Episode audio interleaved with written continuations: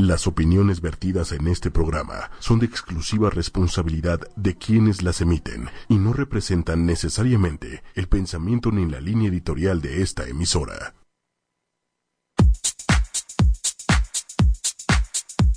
Buenos días.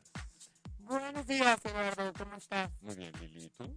También muy bien. Ya en, en viernes chiquito. Viernes chiquito, sí. Gracias a Dios. Sí, exactamente. Viernes chiquito. Es maravilloso. Sí, a mí también me encanta. Día de la Raza. ¿Qué se celebra ese día? ¿Por qué? ¿Qué Día de la Hispanidad. Hoy hay celebraciones en España. ¿Estás burlándote por todo lo que está pasando en No, no, no, no, no, no. Hay celebraciones. Están, están celebrando en España el Día de la Hispanidad y eh, al mismo tiempo pareciera que en Cataluña ya les está entrando un poco de razón. Pero no se habían independizado ya. No, no, o no. sea, pero- bueno, no independizado, pero declarado como Sí, independiente. pero lo ves que hay un proceso y tienen ciertos días para, Arrepentirte. para arrepentirse y eso. Entonces parece que quieren entrar en diálogo con el gobierno español. Vamos a ver. Sí está cañón. Muchas cosas pasando alrededor en el mundo, ¿no? Sí. Oye, cuéntame qué ha pasado esta semana. Ay, así, así ya tan de bote pronto, así. Es que siento que pasan muchas cosas. No, no tantas tan importantes como debería de pasar, ¿eh? Pero, a ver, ¿qué, qué ha habido importante en la semana? Eh,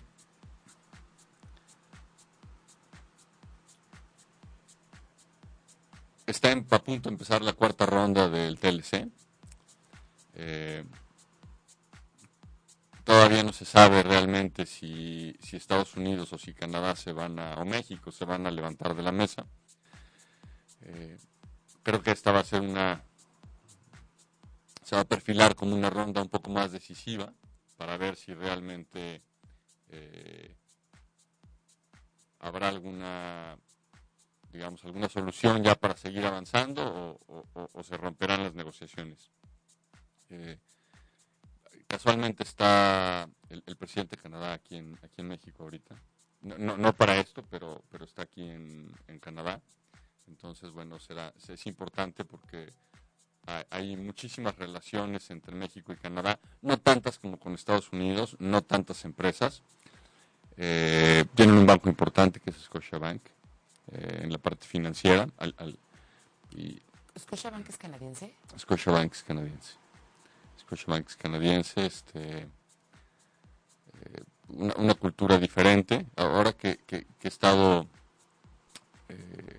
siempre he estado relacionados con muchos bancos, pero ahora que he estado intensamente relacionándome con varios, es, es interesantísimo ver la cultura diferenciada de bancos, eh, como por ejemplo Citibanamex, que es americano, o o Scotiabank canadiense, o ver a HSBC que tiene influencia inglesa y influencia de, de- de Asia, o ver a, a Santander, a BBVA o a Sabadell que ya llegó a México con influencia española, eh, eh, son, son culturas completamente diferentes y lo que buscan con o sea, los países donde llegan pues también es, es distinto. Oye, perdón que te interrumpa, pero ¿qué te parece que nos vamos a una canción? Este, Porque ya tienen ganas de cantar pues ya tenía ganas de cantar, pero ¿Podemos ir a una canción? Sí, claro. O mejor sigamos. Sí. Sí. Como tú prefieres. Bien pudiste haber dicho, o por qué no cantamos. ¿O por qué no, can- por qué no nos cantas, Eduardo? No, no, no. Este, probablemente mi voz hoy no sea súper sexy como para cantar. Perdón, si hubo detallitos de audio, de audio, al parecer ya se corrigieron todos para los que nos están escuchando. Este, o entonces- sea, no, no estaban oyendo la parte sensual de nuestra voz. no, sí, pero chance le están escuchando un poco más sensual. Ah, eso está bien. ¿no? Eran efectos especiales. Ah, perfecto. Y como eso es solamente desde la perspectiva, desde que se ve, Claro. o sea, pudo haber sido muy sexy la voz que escucharon. Ah, eso está bien. Eso está bien. Luego nos escucharemos, a ver. Luego nos escucharemos. Bueno, y entonces, ¿Qué más, qué más ha habido? A ver, el dólar. El dólar, eh, 18.70 más o menos. Sigue, sigue un poco presionado. Eh, creo que va a volver a bajar, va a regresar a su, a su curso normal. Ah, No, no se está bajando por alguna razón. Pero ahorita reacciona. Pero tú sigue, muy tú bien, tienes un teléfono muy activo. Sí, ya sé, ya sé. Eh, en cuanto se, se resuelva el tema fiscal en Estados Unidos, que creo que va por muy buen camino, eh, en cuanto se aclare un poco el tema de las negociaciones del TLC, en cuanto se aclare un poco el tema de las de las campañas presidenciales aquí en México, seguramente todo esto a la sazón hará que, que el tipo de cambio baje o que suba mucho, este yo, yo creo que va a bajar, pero, pero bueno, salvo que se complicaran y se volvieran locos más de alguno, pues entonces sí subiría. Eh, la realidad es que eh, ya- no sabes, la- la- las líneas que eran demasiado finas entre, entre lo que pudiera ser una democracia eh, clara y, y el populismo o incluso la demagogia, este, ya- La ya- demagogia es el arte de la palabra. Sí, sí, ya, ya la verdad es que escuchas a los políticos y, y te da un poco de, o un mucho de flojera, porque yo creo que ni ellos se creen, ni ellos se entienden. Hasta ellos les da pena contradecirse. Yo creo que les da, les da, yo creo que hasta, hasta penilla les da tanta, tanta tarugada que dicen, la verdad. Hay algunos brillantes, por supuesto, pero, pero hay algunos otros que sí, este, eh, creo que, creo que se equivocan un poco. Este, aunque bueno, pues son, son políticos y ese es, ese es parte de, la- de- de las de los cometidos que tienen los políticos, el, el decir a veces un montón de, de cosas que no, que no proceden o que no caminan. Eh, ¿Qué otra cosa importante? Bueno, quiero saludar a Sherezada, a Nelly, a Lali que nos escuchan. Y Nelly nos dice, eh, ¿la onza de plata tiene probabilidades de circular como moneda nacional? ¿Y qué valor tendría? Este, a ver, eh, la- lo- las, las monedas metálicas, los duros le llaman en términos económicos, por sí solo, per se, tienen su propio valor. Eh, recordemos que los metales eh, son el sustento de las economías. De hecho, los billetes en circulación se supone que están respaldados por metales. Que ya no es... Ya, ya no es así. Antes los billetes, ya lo habíamos platicado, los billetes en México decían, Banco de México pagará a la vista al portador. ¿Por qué? Porque tú podías canjear tu dinero por, por, la parte de respaldo metálica, ¿no? Hoy, hoy ya no es tanto así, por lo menos no en México. Eh, hay otros países donde sí, eh, la circulación de moneda está respaldada por oro. Eh, hace, hace tiempo en uno de los libros que escribió Luis Pasos, habló precisamente sobre esto, sobre que México debería aprovechar la plata como uno de los elementos de fortaleza económica que tenemos para que fuera la moneda de sustento, no tanto para que fuera la moneda de circulación, sino para que fuera la moneda de sustento y entonces el peso estuviera respaldado ahí y no como hoy aparentemente está de una manera un poco sui generis respaldado en el dólar, ¿no? Sí, claro. Eh, a ver, quien tiene un poco de memoria y conoce de historia, en México las monedas que circulaban eran de plata. O sea, era plata pura. ¿Hace cuánto? A mí no me tocó, sí. Claro, a ver. No, bueno, no, no, a ti por tu edad yo creo que no, pero a ver, desde, desde la época de la colonia hacia acá había muchas monedas de plata y todavía cuando yo era niño había Había. monedas de circulación de plata. Pero el problema era que la misma moneda valía más que la No, denominación. no, a ver, claro, la, eh, la plata de la moneda valía mucho más que la denominación que amparaba. Entonces pues, se volvió una locura. Este, entonces dejaron, la- las quitaron de circulación todas Pero las aparte, monedas. a ver, no sé si se me está ocurriendo algo muy loco, pero digamos que tienes monedas en plata, ¿no? Y entonces vas y, y cambias la plata. Pero te Por pagan dinero. por dinero. Por dinero. Pero ese mismo dinero vale más que el dinero. Entonces puedes volver a cambiarlo en plata. No, bueno, pues hoy ya no. hoy ya no, no, no, en ese momento. Ah, no, sí, en ese Era momento. como un círculo vicioso porque lo cambiabas por dinero, por- o sea, la plata nada más. Si te pagaban con monedas, si te daban 10 pesos, tu, el dinero que habías recibido valía más. Claro, pero en aquel momento todas las monedas eran de plata, entonces realmente no había un como una contraparte, un respaldo. Las cambiabas, ¿por qué? Las tenías que cambiar por más plata, entonces... Ajá, era como un círculo. sí, entonces realmente Pero no, entonces no- nadie compraba plata. No, no, la, verdad es que las monedas eran de plata, acumulabas monedas. Entonces, Eh, yo, recuerdo mucho tiempo de niño, junté monedas, aparte de onzas Troy lo hice muchísimo tiempo, pero de niño juntaba monedas de 5 pesos o de pesos, de las que eran de plata. Eh, después, bueno, ya las, las vendí. Y, y ya más grande comencé a juntar onzas Troy de plata. Que esa es una buena manera de ahorrar, ¿no? Ya, Es una buena manera de ahorrar porque, pues, a ver, vas una vez a la semana como ejercicio y pues, compro una, compro dos, compro cinco, compro diez, las que puedas comprar, ¿no? Y las vas almacenando. Al principio en una cajita, después en un cajón. En una bóveda, no importa cómo No, no, sea. y después en una caja de seguridad, ¿no? Este, dependiendo del número de monedas que tengas. Y ya después, pues cuando quieras hacer otra cosa, pues las vendes y ya tienes ahí un patrimonio. Y lo bueno de ahorrar en, en metales es que rara vez bajan, ¿correcto? No, bueno, sí, suben y bajan, pero, pero los, lo- los metales en épocas de transición económica o en épocas de turbulencia económica son una fortaleza. Ah. O sea, son un refugio en donde si hubiera una catástrofe, las monedas de plata o de oro siempre son un, tema de circulación, las puedes canjear por otra cosa. En cambio, los billetes perderían su valor instantáneamente. O sea, por ejemplo, la gente que tenía dinero guardado en, en monedas de plata o así, cuando vino la devaluación, ¿le afectó? Ganaron dinero porque las, las- los metales se cotizan en dólares. Entonces hay una devaluación, ganas dinero. De hecho, por ejemplo, cuando eh, hace algunos años que hubo problema en algunos países en Europa, por ejemplo Grecia, que bajó tanto su moneda y que estaba en riesgo de quebrar y de salir de la comunidad europea, Ay, sí, es cierto. si tuvieras tenido dinero en oro,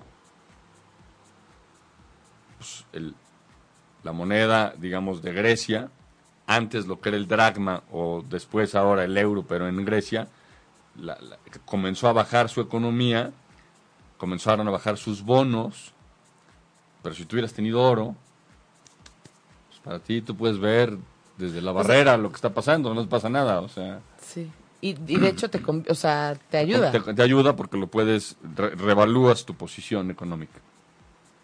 Qué interesante. Oye, ¿qué pasa con Margarita Zavala cambiando de tema? Bueno, Margarita Zavala, me, encanta, me preguntas como si de verdad tuviera las respuestas, o sea, A mí, una vez alguien se me apareció en un sueño y me dijo, Eduardo lo sabe todo. ah, y si no, tiene mucha creatividad, ¿no? Y si no es muy creativo, hombre. A ver, Margarita Zavala, desde hace, desde hace algunos años, ella quiso entrar al, al tema, al escenario político serio y quería convertirse en candidata a la presidencia. Toda su vida ha estado en el PAN. Y en apariencia, ella quería ser candidata del PAN. Digo en apariencia porque ella, y lo que estoy diciendo es un tema de dominio público, eh, durante todo este tiempo creó una plataforma paralela. O sea, cuando tú te lanzas como candidato, necesitas tener una plataforma con tu partido en donde hay gente que te va a ayudar y eh, temas de campaña y lo que los que van a ser a lo mejor tu posible gabinete y una serie de gentes que te van a ayudar a recolectar firmas, a pedir apoyos, bueno. Todo esto está, esta estructura existe en el PAN. Pero ella creó una estructura paralela. ¿Desde hace cuánto? La lleva creándola hace tiempo. O sea, qué, qué bárbaro. O sea, estoy impactada. Entonces, No, no es que haya sido medio güey o que la hayan corrido. Más bien, muy inteligentemente fue poco a poco ella, a ver, creándolo. ella su idea era que la eligieran como candidata del PAN.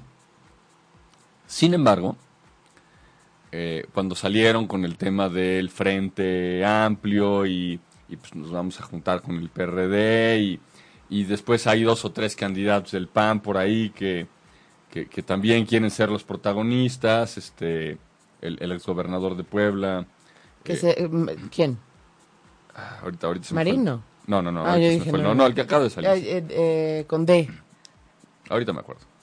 Eh, y eh, Ricardo Anaya, el presidente actual del PAN. Entonces, ella empezó a vislumbrar que la querían como hacer a un lado. No sé si con razón o sin razón, pero la realidad es que ella estaba preparada por si eso sucedía. Entonces ahora dice, pues yo me retiro del PAN, este, y ya tengo de todas maneras una plataforma que me va a ayudar a, a seguir avanzando. ¿Crees que haya tenido que ver un poco el machismo? Que todavía se, se vive en México. Pudiera ser, no, no me atrevería a decir que eso fue, pudiera ser. Creo que más bien tuvo que ver la ambición de algunas personas. Eh, llegar a esos estratos del poder creo que nublan un poco a algunos y coloquialmente podríamos usar la frase se suben a un tabique y se marean. Este, y pues eso le pasa a algunos de estos. ¿Pero a Margarita le pasó? No, no, a ella no, a algunos otros. Entonces, este ella se va se va este fin de semana ya, yo creo que entre mañana y el sábado se va a inscribir como candidato independiente, al igual que algunos otros. Eh, el Bronco, ¿no? Sí, el Bronco. Eh, hoy, hoy hay creo que 31 candidatos independientes ya registrados, no solo para la presidencia, sino para varias posiciones. La verdad es que tienen que juntar como 866 mil firmas, eh, en una suerte que tiene el INE, en donde hace una revisión, un, escrutinio muy fuerte de las firmas y, y, que cumplan los requisitos y que sí esté registrado y que y permiten cierta duplicidad en de, bueno, yo le firmé a este y le firmé a este a otro, este, pero cierto número, no, no muchos. Entonces probablemente tendrían que juntar para que después de eliminar a los que probablemente no sirvieron o estuvieron mal la firma, este, a lo mejor como un millón trescientas mil firmas. Y con eso podrían asegurar su candidatura y estar en la boleta presidencial. Oye, ¿y tiene chance? A ver, yo creo que de todos los independientes que quieren ir a la presidencia, está el senador este Ríos Peter y yo creo que los que van a tener, que seguramente van a conseguir las firmas, a ver, Pedro Ferriz, sin duda las va a conseguir. ¿Sí? No, no va, sin duda. Con el tema de los pluris consiguió 5 millones de firmas. ¿Con qué tema, perdón? Él, él, quería, hizo una iniciativa cuando estaba en el programa de radio todavía, en, en imagen, eh, para quitar a los plurinominales. Y recabó firmas, consiguió entre 5 y 6 millones de firmas. ¿Los plurinominales son? Diputados y senadores que no son... De un partido en especial. No, no, no, sí son de partidos, pero no son de elección popular. Simplemente para hacer una compensación entre los que son de un partido y de otro, ponen a plurinominales como para que esté más equilibrado ya, la ya, ya, ya recuerdo que ya me lo habías explicado. Este, y entonces recabó un montón de firmas y fue al Congreso y las llevó. No le hicieron caso, pero parece que ahora una de las in iniciativas del PRI es quitar a los plurinominales. Eh, ahí hay un tema oculto porque les convendría quitarlos porque ellos son más en el Congreso actualmente. Entonces ya no se nivelaría. A Ya no se nivelaría, se, se- se- estarían ellos a favor. Pero bueno, Pero por ejemplo, cuando pasó esto no había pasado todo el escándalo de Ferris de Con. no, no, seguía en imagen. Para los que no sepan, eh, Ferris de Con tuvo un escándalo ahí de mujeres. Sí, ¿no? De, de que le pintó el cuerno a su esposa y lo cacharon. A ver, a mí no me consta. No, no, no, pero Este, ese fue el escándalo, ¿no? O sea, no decimos que fuera claro, la este, verdad. Este, yo creo que más bien se lo inventaron. Este, ¿Tú crees? sí, a, a ver, así como le inventaron temas a Carmen Aristegui y le inventaron temas a Pedro Ferriz y le han inventado a otros locutores de radio eh, por, por lo que dicen o por lo que escriben, porque le, le pisan los callos a algunas personas que, que no les gusta que se lo hagan. Eh, pues, probablemente le, le hicieron algo ahí. No, no lo sé, por eso mejor. Creo que sí lo aceptó, pero bueno, no importa. Por El chiste es el- que hubo todo un escándalo Sí, sí, ahí. sí. Y, y después hubo un video que también se viralizó un poco, eh, en donde Ferris de Con está hablando con unos estudiantes. No sé si alguna vez lo viste. Y como que pierde un poco la, la postura. La postura, la paciencia, la prudencia. Sí. Este, y así, tú, Pero bueno, a ver, es un ser humano.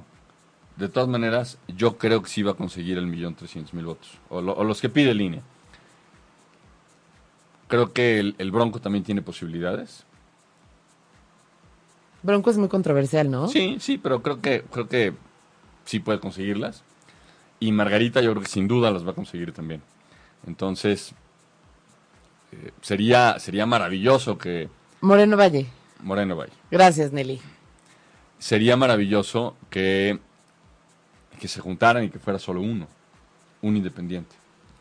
Porque en la medida que son varios, pudieran fortalecer un poco a algún otro partido. Porque lo diluye. Sí, claro, porque diluye. Está la frase está divide y vencerás, ¿no? Pero también el tema es el ego, ¿no? O sea, ¿quién de ellos va a ser el que, o sea, Bueno, el Bronco ya dijo que si él no consigue las firmas, él se suma a la campaña de quien sí las consiga. Y se refirió a Pedro Ferriz. Dice, yo le dirijo la campaña si yo no las consigo. Entonces, ¿y, qué tan probable crees que sea que gane un, de- un independiente? Es posible, eso sí. Sí. Es posible, ya vimos. posible sí es. Exacto. Probable no lo sé. Entonces, no estoy seguro que lo dejaran llegar. Y aparte, aparte hay un tema aquí súper, súper importante. Cuando gana un candidato, sin importar el partido, pero cuando gana un candidato de un partido político, todo este aparato del que te hablaba tiene, tiene una estructura armada. No nada más dentro de su partido, sino en el Congreso. La plataforma, ¿no? Sí, y, y en el Congreso. O sea, hay diputados, hay senadores, hay recursos, tiene gente talentosa dentro del gobierno, operadores, no, no talentosas por conocimiento, sino por, por operación, conocen el manejo político. Si llega a ganar un independiente, pensemos que tiene la parte económica, porque pues, el gobierno se lo tiene que dar, o sea, el, el aparato burocrático. Pensemos que consiga gente talentosísima para ocupar las secretarías. No, no me cabe la menor duda que si ganara, por ejemplo, Pedro Ferriz, tendría a muchísimos secretarios muy talentosos. Es más, casi estoy seguro que a algunos de los actuales secretarios de Estado los dejaría. ¿Cómo a quiénes? A Mith, por ejemplo. A Mith, sin duda lo dejaría. Este. ¿Puedes, ¿Puedes repetir Sí, sí, puesto Sí, indefinidamente en secretarías? Sí, sí, sí, sí. No, no es un cargo de elección popular. Entonces, no, no, no entra el tema de la reelección. ¿Y qué pasa, por ejemplo, con Felipe Calderón en relación a la candidatura de Margarita Zavala? Pues le está apoyando. ¿Qué eres por Felipe, aunque fuera Margarita, porque saben que está detrás? A ver, sí, seguramente. Eh, a pesar de que ella creo que es una mujer muy inteligente, eh, habría muchas, de- y mal lo haría Margarita, si tomara ciertas decisiones sin consultar a Felipe. No porque sea su esposo, no porque sea hombre, porque él ya fue presidente Sí, y seguro se equivocó. seguro. Entonces, algo aprendió. Es que eso es lo fuerte de ser presidente, ¿no? O sea, Sí. no está tan fácil como en la vida que te equivocas, aprendes y corriges. Sí, sí. Aquí te equivocas y ya. Pero también otra cosa bien fuerte es que Felipe Calde- Calderón se echaría dos, o sea, en caso de que ganara Margarita, se echaría dos sexenios. O sea, en términos físicos te acaba. Sí, claro. Y, y la, la parte más importante de que ganar un independiente es, imagínate el Congreso. Los humillaste a todos los partidos políticos. Sí, caray. No quisiste sumarte con ninguno. Y ahora ellos van a seguir tus instrucciones. ¿Cuándo crees que le van a hacer caso o van a pasar una iniciativa del presidente? O sea, entonces sería un tema de gobernabilidad complejo. Sí, hay, hay muchos egos en juego, ¿no? Sí, sí, sí, claro. Oye, nos, bueno, le mandamos un saludo a. No puedo pronunciar tu nombre porque no sé cómo hacerlo, pero desde Marruecos. Y no sé si en aquí producción nos podría ayudar a poner unas monedas. Que Nelly nos manda una foto de sus monedas hace rato que estábamos hablando de ellas. Y nos decía, yo las colecciono. Mira, estas son las primeras monedas que hubo, que fueron en 1966 o ahorita les doy el dato bien. Este, a ver si las podemos poner en pantalla. Ahorita nos confirma producción. Perdón por el breviario cultural. Y ustedes si tienen algún tipo de duda, cualquier acuérdense que Eduardo lo sabe todo. Y si no es bien creativa, no, no es cierto. este, y, y bueno, entonces, todavía no tenemos claro qué va a pasar. No, no, no tenemos claro. Eh, creo que los dos, los dos partidos que, que salen ganando, más uno que otro, con toda esta turbulencia que está pasando, el que más gana es López Obrador, evidentemente. Morena. Este, él, él debe estar casi, casi, o sea, me lo puedo imaginar, con palomitas, así, disfrutando lo que está pasando, o sea, porque en la medida en que haya muchos, pues él, él está en primer lugar en las ¿Por encuestas. mucho? En todas las encuestas está en primer lugar. Por mucho. por un cacho importante. Entonces, si se dividen y se diluyen todos los de abajo, pues él dice, pues, pues aquí estoy. Y, Eh. y va a tener, ol- olvídate de la suerte si gana o no gana.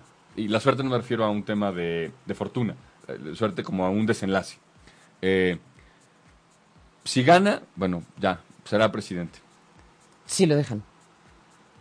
A ver, yo creo que si gana Es contundentemente, este, no, no tendrían por qué no dejarlo. Pero la vez que no lo dejaron, ganó por mucho, ¿no? Mm, Fue un poquito, pero, pero a ver, ahí hicieron un poco de, de- de marrullería para, para que no ganara. Y ese es jus- esa era justo mi siguiente pregunta. O sea, ¿qué pasa si de repente todas las encuestas, en todas las encuestas va ganando Morena, va ganando, llegan las elecciones y no se lo dan? O sea, ¿qué explicación le das al pueblo mexicano? A ver, el, el, Obrador ya dijo que si no gana, él ya se retira de la política. Eh, yo creo que si no gana por la buena, o sea, por la ley. Eh, a diferencia de lo que piensen muchos, yo creo que no, no, no, no sería tan catastrófico para México. Y justo, estás leyendo mi mente, Eduardo. Justo esa era mi siguiente pregunta, porque yo siento que los medios en general se han ocupado de hacerle una Mala fama, claro. súper campaña para ellos, que le, o sea, le ha hecho muy mala fama. Y, y lo peor de todo es que ha sembrado miedo en los mexicanos, ¿no? Así, de, y si gana López Obrador, vamos a acabar igual que Venezuela. A ver, ¿se puede? ¿Acabar igual que Venezuela? No, no, por una simple razón. 3.000 kilómetros de frontera con Estados Unidos. Simple. Jamás permitiría ¿Estados ningún gobierno, ninguno, que esté así junto a nosotros, que nos convirtamos en Venezuela, y menos Estados Unidos. Con Trump o sin Trump, ¿eh? O sea, no lo permitiría nunca. ¿Por qué? ¿A él qué le importa? No, no, a ver, O sea, ¿cuáles son las implicaciones? Es lo que quiero decir. No, a ver. Para Estados Unidos. te- tener tener a un, a un país como, como Venezuela pegado a tu frontera, todo el intercambio comercial, todo el intercambio cultural, todo el intercambio económico, eh, no, no le convendría. O sea, ellos quieren a un aliado, no a un contrincante. Entonces nunca, o sea, no va a pasar que lleguemos a esos extremos. Ahora, la ley permite que sea, o sea, que de repente México Aparte hay un vuelva- Congreso y el Congreso pesaría también para que no se volviera loco. O sea, no está tan fácil que lleguen y hagan una dictadura acá No, y no, nos no, no, no, pongan no. A, a recibir un kilo de arroz a No, todos. no, y- no, no, eso no, eso no está. A ver, tiene, hay, hay videos que circulan por ahí de López Obrador en donde habla de sus propuestas. Hay algunas que, que no están tan locas. O sea, hay algunas que creo que son bastante. A ver, López Obrador es un cuate brillante. O sea, de repente se le van las cabras, pero es un cuate brillante. Y yo creo que tiene, tiene propuestas muy interesantes. A ver. Yo creo que nadie en su sano juicio y, tratemos de hablar con, mucha sensatez. Estamos en un país en donde tenemos, y, y no es un tema de, de deseo mío, así es, realidad, son hechos. Tenemos 40 millones de pobres extremos. Hay como 60 millones de pobres. El 55 o 60% de la población está en la economía informal. ¿Por? Si se supone que es un país extremadamente rico? ¿Por qué hay dos Méxicos? ¿Por qué hay un México del centro para arriba y un México del centro para abajo? Él, alguna de las cosas que propone es, oigan, ¿y si hacemos este un tema más igualitario, en donde la gente de abajo pues, tenga más posibilidades y los de arriba paguen un poco más? O sea, el- ¿por qué no lo hacemos un poco más parejo? ¿Por qué no ayudamos a los pobres a salir de la pobreza? Eso no creo que esté mal. No, para nada. Pero hay a quien sí le afecta. Y por eso dicen que está loco. O Y, sea, y, por ejemplo, ¿en qué puede afectar tanto eso? ¿A quién? Pues obviamente hay estratos a los que afecta. Ah, Espera no, un claro. segundo. Deja nomás. Nelly nos dice, la disputa será entre Morena y PRI. INE hará su maniobra y optará por la derecha. Guarden mis palabras. Pues, pues, Vamos a hacer una quiniela. podríamos hacer una, una Calcuta mejor. ¿Qué es eso? La Calcuta es un es como una quiniela. Se- lo- los, que, los que hayan estado cerca de una casa de bolsa, trabajando en una casa de bolsa, lo entenderán. Eh, esta surgía principalmente en épocas de, de mundiales o de torneos o de torneos de fútbol. Este, entonces, imagínate que ya viene el mundial ahora y cada uno, o sea, pones todos los equipos y le pones un precio a cada equipo dependiendo qué, dependiendo pues, el ranking internacional que tengan y la capacidad de jugar fútbol que tengan. Entonces, pues habrá equipos como, como Argentina, como Alemania, como Brasil, que a lo mejor valen 10 mil pesos. Y habrá equipos pues, que a lo mejor valen mil. Entonces, pones los equipos y los subastas. Empiezas en ese precio y pues ya yo compré a Alemania en 20 mil pesos. Entonces ya, yo soy dueño De la carta que dice Alemania. Conforme va avanzando, todo ese dinero, todo eso que pagaste se va a una polla. Mm, Y esa polla se la va a ganar el que tenga el equipo ganador. mm. Entonces a lo mejor se juntaron 300 mil pesos. Conforme avanza el mundial, pues los equipos van valiendo más dinero porque van avanzando. Entonces, tú puedes vender o subastar tu equipo. Entonces si dices, bueno, yo, yo te vendo a Alemania, pues ya no te la vendo en 20 mil, te la vendo en 35 mil. Bueno, pues órale, me lo das, pero una parte de ese dinero va al fondo y otra parte es para mí. Entonces yo tengo ganancia y el fondo crece un poquito. Conforme, imagínate que ya tengas al equipo que pasa a la final, si en la polla hay 500 mil pesos, pues a lo mejor, si yo pagué por él 30 mil, pues te lo puedo vender a lo mejor hasta en 100 mil.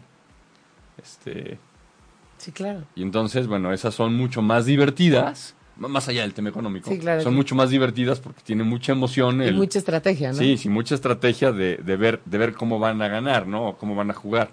Este, la, la verdad es que yo, yo después de ver el, el partido de, de Argentina de an- antier, Estuvo cañón. Nada más una pausa rapidísimo. sí, Ya tenemos en pantalla las monedas, ¿no? Estas monedas son de Nelly y justo nos dice, la moneda más antigua es de 1966. Yo las colecciono. ¿Qué me recomiendas? Mira, sí, yo tenía algunas de estas. Ahí hay un poco, este, sí, la de 66, sí, creo que sí son las más, este, había, había de los 50 también, ¿eh? Había de los 50. ¿Y qué le recomiendas hacer si las colecciona? A ver, es importante saber para qué las colecciona. Es un tema de numismática, o sea, numismática es el coleccionador de, de Sí, monedas. El arte de coleccionar. Sí, este, ¿O es un tema de inversión? Sí, eso es un tema de colección nada más, como el que el, el- el- el- el- la filatelia, el que colecciona timbres postales. O sea, si es por coleccionar y por tenerlas guardadas, está bien. Pero si las quiere para ejercer un patrimonio, bueno, hay casas de numismática en donde te ponen el valor y te dan el valor de cada moneda. Entonces tú puedes ir siguiendo el valor y de repente decir, bueno, estas las vendo hoy, estas las vendo mañana, estas las vendo en dos años. Y, y- y un tema, como decíamos hace un rato, importante es si quieren un tema de inversión en metales, ejercítense comprando un sastroy de plata. Eh, hay muchos lugares, hay bancos que las venden, Banco Azteca las vende. este, ¿Por regulación es el mismo precio en todos lados? no necesariamente. No neces- hay oferta y demanda igual que el tipo de cambio. Hay oferta y demanda. Entonces puedes investigar los lugares en donde te lo venden más barato, puedes comprarlo y pues una a la semana, dos, tres, cinco, diez, las que la posibilidad te dé y puedes ir armando un buen patrimonio y a lo mejor después de, a ver, una, una onza Troya a lo mejor está, ronda los 400 pesos, por poner un- una cifra. Pues a lo mejor a la semana no es para algunas personas tan oneroso, la compran o me cae un dinerito y Voy por compro 5 o compro 10 y, y finalmente dinero que no voy a necesitar, o sea, no lo ocupo para vivir, las voy guardando, tener un poco de sangre fría, porque habrá veces que baje a 300 y otras que suba a 500, pero tu horizonte tiene que ser, yo voy a vender mis monedas en 10 años, en 20 años, o voy a hacer para mi retiro. Mi retiro lo voy a Ah, poner en, en monedas de plata. Y entonces vas juntando, juntando, juntando, juntando. Si compraras una a la semana, bueno, son 52 al año. Si fueran 10 años, pues ya juntaste 520 monedas. La realidad es que si hay veces te cayó un dinerito o, o de repente compraste dos o compraste cuatro, pues a lo mejor vas a tener dos, tres mil monedas después de después de los 10 años. Y pues a lo mejor ya cuesta mil pesos y te sorprendes que tienes algunos millones de pesos ahí guardados. Ay, estaría súper padre. Este, que ya después los puedes invertir de alguna otra manera eh, y es un tema interesante. Vale la pena el que si van a hacerlo, pues se lo confíen a su mascota, o sea, no se lo confíen a nadie, o sea, simplemente háganlo este, y ya. O sea, que nadie sepa, porque si no puede ser peligroso si alguien se entera, ¿no? Si tienes 5 o 10 no pasa nada, pero si se entera que tienes mil, Sí, pues puede ser un lío, ¿no? Sí, oye, y perdón que eh, interrumpimos para decir esto de las monedas, pero estaba, iba, ibas a hablar del partido de Argentina. De lo Ah, que la- pasó, sí, fue la- la-. La, verdad es que me, me- me impacta ver cómo, cómo eh, Argentina es un, un- es un equipo sui generis realmente, porque pocas veces ha dado vistas de, un gran equipo conjunto. El mundial pasado quedaron de subcampeones, pero la verdad es que tienen individualidades excelsas, o sea, tienen de los mejores jugadores en el mundo. Y, ahora en el partido de Antier vi, vi a, bueno, Messi me gusta mucho cómo juega, yo le voy al Barcelona. Y, y es increíble la capacidad en dos o tres metros que tiene de mover jugadores y meter goles. Eh, entonces, por eso te puedes encontrar, regresando al tema que hablábamos, equipos que en un segundo, el día anterior estaban, es más, iniciando el partido, estaban fuera del mundial, fuera del repechaje, fuera. Y pues un cuate le entró la brillantez que tiene constantemente y pues los puso en el mundial. Este, y yo estoy seguro que van a llegar, o van a ganar o van a llegar muy lejos en el mundial. Porque pues tienen tiempo para prepararse. Qué fuerte. Oye, ¿y qué está pasando con todo el tema de los desastres natural- naturales en Estados Unidos? ¿Eso le puede pegar al dólar? ¿Ves que hubo incendios muy fuertes? No, no necesariamente. Tendría que haber una catástrofe para que le pegara económicamente a Estados Unidos. Eso- es una moneda eh, fuerte. eh, crece y se debilita su fortaleza más por otros temas, más temas políticos, más temas eh, fiscales, más temas de, de ejecución de, de ahora del presidente, más que de, de un tema climático. O sea, tendría que haber una verdadera catástrofe como para que sí afectara. Oye, pues a mí me gustaría que pudieras decir cuáles son tus predicciones para el próximo año de presidencia. A ver, eh, O sea, ¿quién creo que va a ganar o quién me gustaría? ¿Quién crees que va a ganar y quién crees que van a dejar ganar? Y A ver, eh, si, si el PRI pone a José Antonio Meade como candidato, creo que tiene altísimas posibilidades de ganar. Eh, es una persona ho- honesta, principalmente. Entonces creo que sería el principal atractivo que tiene. Eh, no estoy muy seguro que lo vayan a hacer, que vayan a poner a Meade. Te, te digo rápido por qué. Eh, el doctor Carstens, Agustín Carstens, se va, se va al Banco en México a final de octubre. y van a querer ponerlo a él. En- no, no, hay dos o tres opciones, gente de la Junta de Gobierno, Banco México, pero, pero nada más imagínate un país en el que se le va el gobernador del Banco México y se le va el secretario de Hacienda. Porque el momento que lo asignen como candidato, tendría que dejar la Secretaría Sí, sí. de Hacienda. Este, ¿A quién poner? Bueno, sí hay a quién poner en Hacienda, ¿no? Pero, pero tendrías a dos nuevos, uno en Banco México y otro en Hacienda. Si movieran a MID a Banco de México, sin importar a quién pongas en Hacienda, Eso le daría una fortaleza económica terrible a México.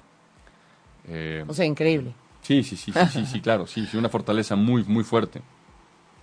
Eh, entonces, yo creo que va mucho más allá de del querer ganar, pienso yo, el querer ganar la campaña eh, y, y, tener a un presidente.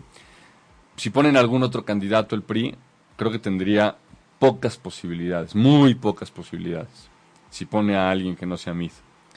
Entonces, si, si ponen a Mid, creo que sí podrían ganar. Si ponen a otro, sin duda creo que podría ganar López Obrador. Lo dejen o no, pero creo que él ganaría. ¿Pero qué crees que va a pasar? ¿Que lo van a dejar o no? Creo que ya sería la tercera vez que no dejarían que un candidato de izquierda ganara. Porque a Cuauhtémoc se lo quitaron, a López Obrador se lo quitaron y ahora sería la tercera vez. Creo que sería peligroso en términos de seguridad de población para México. Este, más de alguno se pondría loco. Pues es que ya, o sea, no es justo, ¿no? Sí, claro. O sea, ¿para qué se hacen las elecciones si no se cumplen?